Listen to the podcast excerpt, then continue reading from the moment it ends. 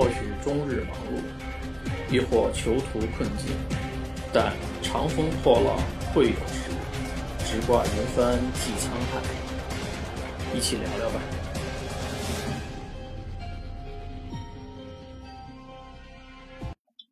大家好，呃，本期聊聊还想再聊一个另外一个话题，呃，最近看那个 IT 圈里的这个就是呃勒索比特币，然后这种病毒散布，然后前后有两波，第一波嗯弄完了之后，可能全世界分布了几十个国家，然后上百个机构，后来在乌克兰。好像是第二波是以乌克兰的一个什么电力公司中招之后，又开始在欧洲，然后甚至世界再搞这个这个事情。为什么想聊呢？通过这个事情里面，我想聊两个方面的问题，一个是这个事件产生的这个原因，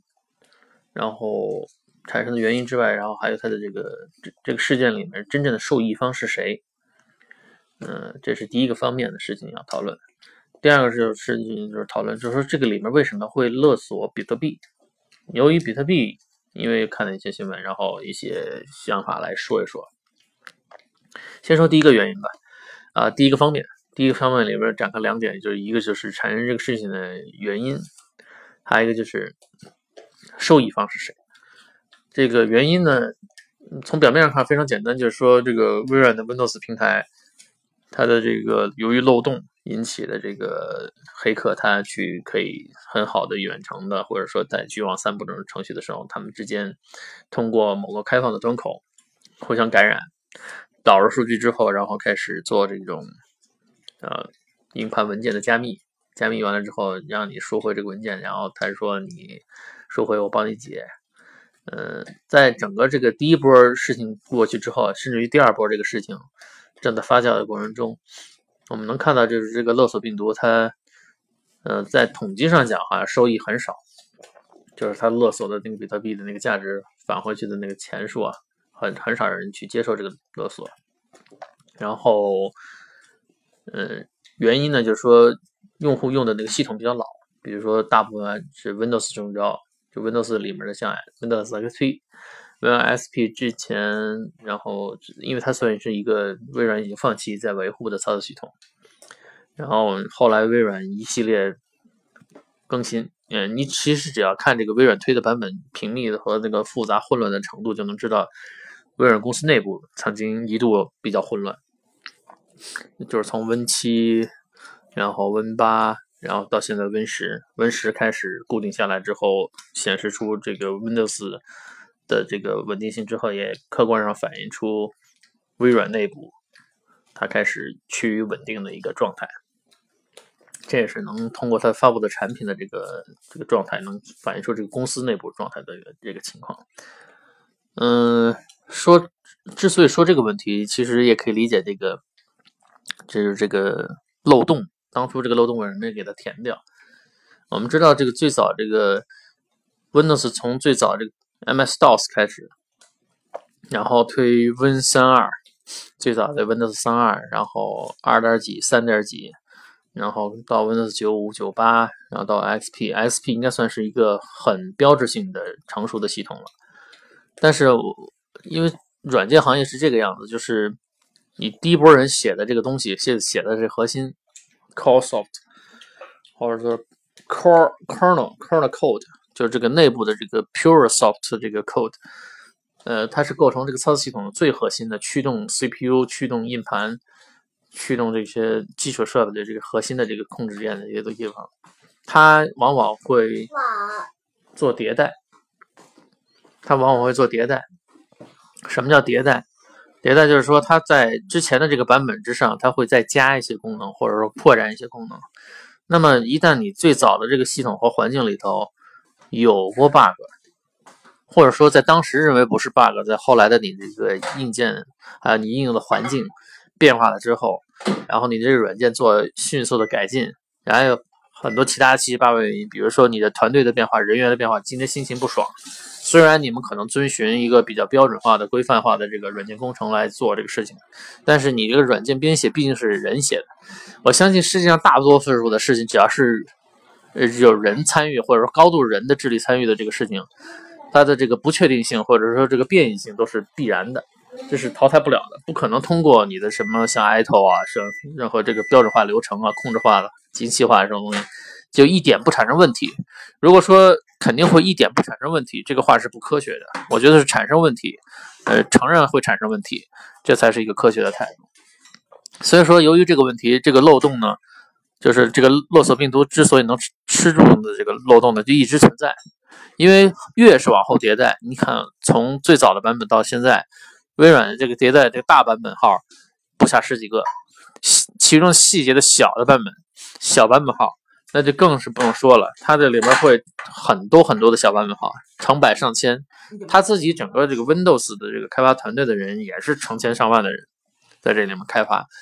那那就。那就更存在问题了，就说你各个模块之间，尤其微软的这个 Windows，它还倡导一种想法，就是早期的，包括 SP 开始，它不光是做操作系统，其实它在操作系统捆绑了很多其他的应用软件。如果它把它整个打包成一个操作系统推出的时候，各个软件模块之间协同协调就是一个相对来说很复杂的事情，相对来说很复杂的事情。那么这个复杂的事情就是这些软件的之间的解耦也好。密密切的这个耦合也好，都会存在。就是你一旦升级大版本升级的时候，就连带出现很多问题。也就是我们现在为什么看有些这个 ISO、ISO 啊啊，我想想，应该 iOS 吧，就是这是苹果的这个系统，在不停的更新小版本、大版本，有的时候一一更新不行就卡，系统卡。然后另外这个，嗯，有的甚至不好更新不好就整个手机变砖，对吧？用不了了。都是这个问题，所以说这个勒索病毒它这个原因，呃，乍一看好像是微软系统它这个留了这个 bug，然后它没有修订，或者说还发现了很多 bug，或者说是美国的这个安全部门 NSA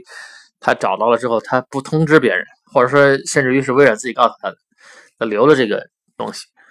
亦或是微软自己本身也不知道，别人测的时候，别人第三方测的时候找的，像这个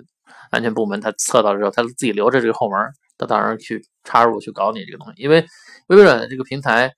呃，在非服务器领域内，在就普通的用户桌面领域内，是差不多是占了一个绝对的主导地位。那你这留着后门，别人干点什么坏事，他是很容易的。所以说，这个一旦这个漏洞泄露出去，别人也知道这个漏洞的时候，像和谐组织，他拿到这个东西，立刻就享受了这个过程，或者这个享受的这个结果嘛，就产生这个混乱的这个始发的这个原因。我说了一下。另外一个就是这个事情它产生的一个受益方是谁？表面看好像是黑客的勒索组织或者软件的撰写者，呃，他们要你这个比特币，他能获得这一定的收益。我们知道比特币最近这个疯狂的情况，我准备放到第二个方面来讲了，就是为什么会勒索比特币这个事情。那他至少是要个钱嘛，求财嘛，勒索勒索嘛，他要求个东西，嗯。表面看是好像是他们这样，但实际上在我们能看到新闻公布出来的统计情况下，好像也没有收到太多的这个比特币，就是勒索方啊。但实际的情况到底是怎么样，我们不能光信任新闻里说的这些东西，也有可能还有一些背后的一些东西，利益交换等等，也有可能人已经拿到了很大的利益。另外一个方面就是你会看到这个这次攻击的主要说都是说以前的这个系统不好，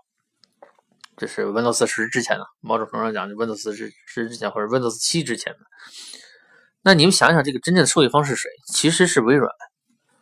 不管他是客观的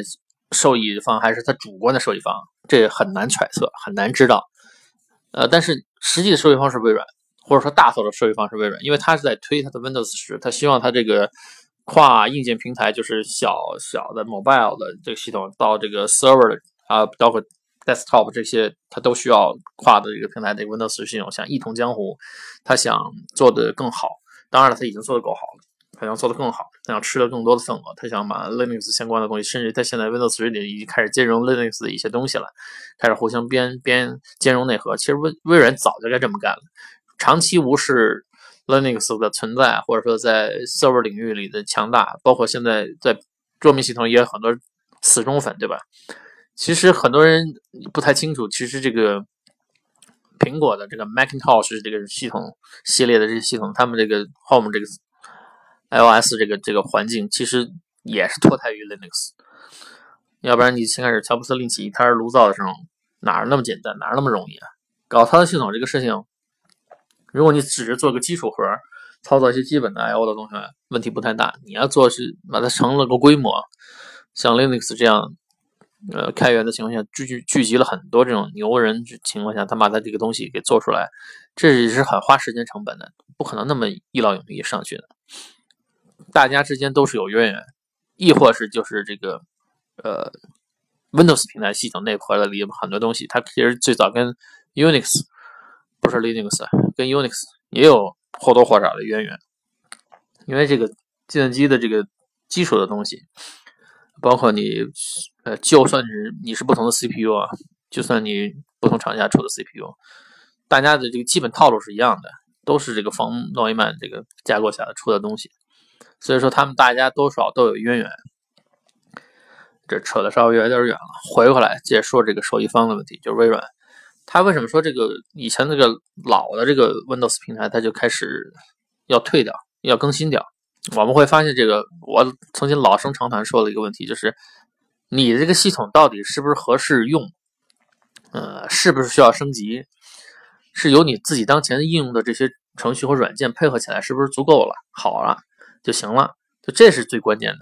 你如果连这个事情都判断不了，然后盲目的去升级，其实每次升级都会有很多 bug 漏洞的，只不过你不知道而已。厂商他是清楚的。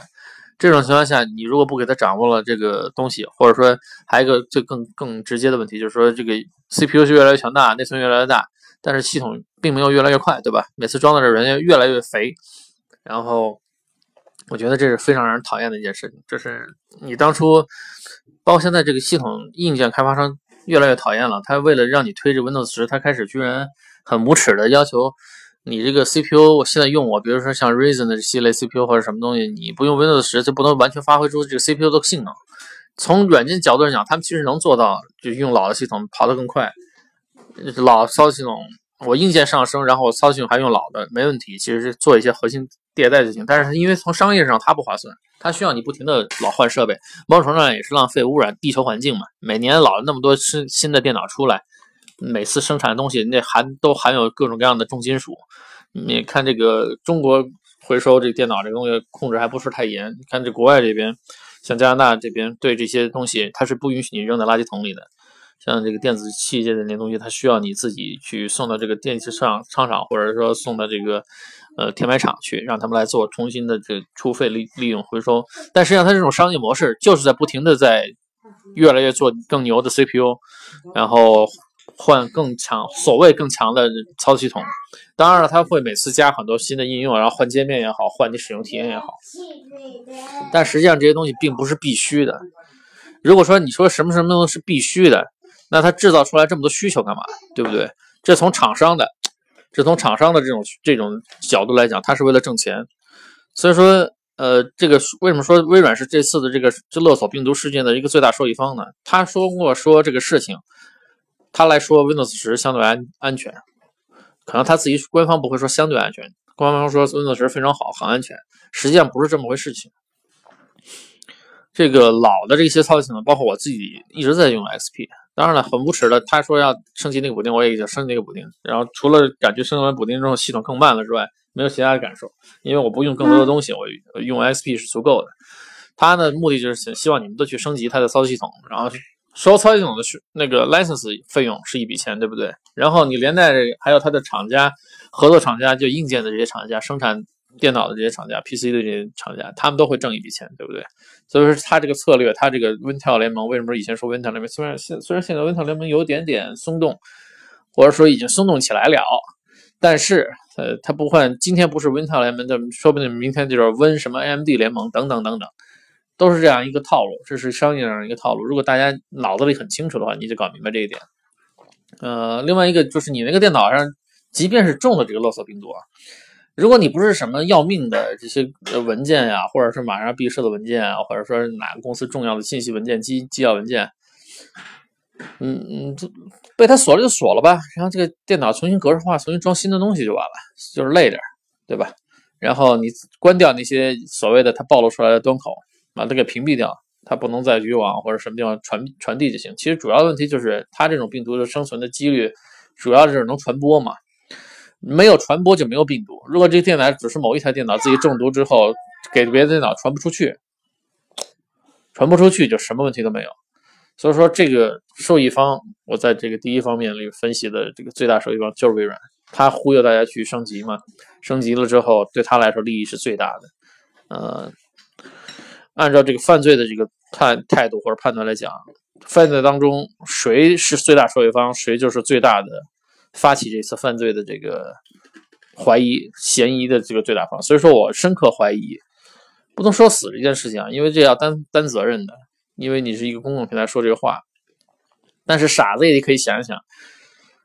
这个里面那帮敲诈的人没挣多少钱，这个反而是这个平台升级的这帮人挣了挣了大钱。那你想想这是为什么？这个驱动原因是什么？想想背后的原因，别那么傻，不要被普通的媒体舆论宣传所误导。最后我来说这个第二个方面，就是。为什么这帮人会勒索比特币？最近有一条新闻就是讲，呃，估计国内很多新闻的网上都发了，就是那个在旧金山一个哥们儿，先个是先个是也在外企啊啊什么不是外企，旧金山他就在就在美国嘛，他自己是个老美，然后他啊搞了一笔钱，搞了一笔钱，然后先开始前几年他花了三千多美金买了两万多买了两万多比特币吧，然后最后。时不时的套现一下，卖个卖个一两千，然后就挣个几百万。因为比特币先开始就几厘钱，呃，就一块钱可以就几厘钱吧，相当于是。然后你一块钱可以买成百上千，恨不得是那样。后来他当当当时是涨起来之后他买的，花了三千美元，然后买了两万的比特币。两万比特币现在是个什么概念呢？就上亿的资产了，恨不得。所以说对他来说，他现在就是到处玩，吃喝玩乐，对吧？不知道有没有嫖赌。但是呢，这件事情反映出就这个比特币到底是个什么东西，很多人也不知道。可以简单科普一下，就是以某种算法所确定的，啊，算出来的某种数据的最终的因子，啊，这个算法比较困难，然后有点像，比如说像加密算法里面那种椭圆椭圆计的那种加密，你计算的时候，它要算一个很很复杂的数学公式才能出一个东西。这就是为什么这帮人所谓的说要挖矿机，拿这个 GPU 更强的 GPU 的卡。去去做并行计算，然后好去算出那个那个点，算出那个矿，算出那个所谓的数字数字的值，拿出来之后好来弄。然后这个矿为什么会越来越少？这个这个矿的这个这个这个体系，我觉得除了中国是最大的这个大头去炒这个东西、挖这个东西之外，呃，有点推不出来。但是到一定程度时候，由于这个矿最终有一天会没的，为什么叫挖矿？有最后有一天是没有的。虽然数量就是越来越费劲嘛，然后所以说大家愿意拿这个平台去交易高。他这个问题就是为什么愿意要呢？网络勒索为什么要他东西就难以追踪？它不是真偿的货币，也不可能是谁是发行，它只是一个大家公共的一个计算框架下面算出来的东西。大家拿它来算，并不知道是哪儿产的，然后拿了之后在哪儿消费，最后去兑兑成现实当中你要消费的钱也好，你美元也好，什么人民币也好，你这都是可以直接兑现。它就是因为这个东西安全，或者是它它它的便利导致的这个东西中。然后这最近现现在统计出来的情况就是，中国是最积极的挖矿方，就是中国里面不知道有多少机器开了就干这事儿，不干别的事儿，创新的事儿没干多少，这他妈的蠢事儿干了不少，耗电的事儿干了不少。因为为什么呢？这帮人为什么为什么愿意干这事儿呢？据说是花三天的这个电钱电费钱，很耗电，这些机器显卡，它挖完了矿，只要能一旦能挖着它的这个。兑换率是什么？三天之后就能回本就是他只要挖出一两个币啊，他这个钱就能回本按目前的兑换价来讲，可能将来这个玩意儿还会再往上升。这个往上升和往下降这个道理是很简单，就是物以稀为贵，就这么点东西了，大家就抢。但是这个东西作为一个金融的，我觉得货币系统来讲，它我觉得啊，就只能做一个辅助，它不可能替代国家的形式所发出发行的这种个人货币，要不然你就不存在你妈底费这。拿比特币回来兑换成其他的这种货币，对不对？你要换成钱，其他的钱，它只是一个辅助系统，而且它是长远来讲，它不可能产生通货膨胀。它这个矿越来越少，那就是说它这个货币的这个总数量总量是一定的。你把这个东西最后到一定的情况下，这不符合国家的这种发展战略嘛？所有的国家到目前来看，人类历史上各种国家来看，货币只要是投放，长远上看都会是。往通货膨胀的这个发展，只不过看你生产力生产出来的物质是不是能够匹配那么多金银，匹配那么多货币发行量。所以说，某种程度讲是无限的，只要国家稳定啊，这钱发上去就是无限的。那这个比特币它不是不可能达到无限，不可能达到无限，那就变成一个物以稀为贵的一个东西。这样的话就是变成呃价高的价高的得知嘛，谁出的钱高，谁就可以获得这个比特币的相应的这个东西。然后你只不过是获得一个相对来说信用或者说是公平性比较高的一样这样一个兑换兑换物品。比特币就不是比特币了，是比特物，或者是叫比特块，它是一个实际衡量东西的一个东西，甚至某种程度上把它当成个金子吧。为什么说挖矿嘛，就相当于挖金子一样。是这样一个情情况，某种程度上是一种代币。由于这种东西的这种疯狂增长，所以说也就导致了我说的这第二方面，就是为什么会拿它来作为一个最基本的交易平台，对吧？交易的方便，一个是数字数字的，就是一串数字，说白了就是，然后它来骗钱。我觉得人类社会也挺挺可悲的，进化到现在，其实人这几百上千或者上万年以来。人没什么太多进化，你你哪怕秦皇汉武时期的人，跟今天的这个人来讲，除了身身高或者是营养程度上提高了一点，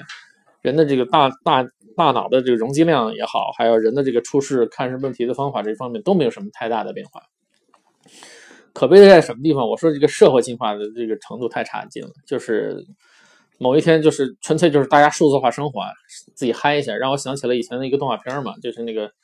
人类逃离地球之后，全都躺在宇宙飞船上，胖的不行。每个人扛个车，就想嗨一下，喝口水，都躺着成了个胖子，运动都不运动了。也很有可能，搞不好这个这这个动画都梦想成真。因为现在宅一族也很多，对吧？然后以后发钱也不需要有货币这些东西了，然后就一种数字化的东西，比如说很有可能，嗯，你干完一个什么活脑力活动，甚至连体力活动没有，对你一个奖励就是，嗯，给你来一把。拍了一个电波给你搞一家伙，你身上爽一下，这个可以就支付了你的这个劳动费用了，说不定是这样。好吧，本期的关于这个勒索病毒这个问题，包括这个呃，我对它的一个判断，它的两方面起因啊、受益方啊，包括这个最终的比特币的这个呃情况的一个介绍，还有包括一个想法，就说完了。欢迎以后大家再收听其他的聊聊。好，再见。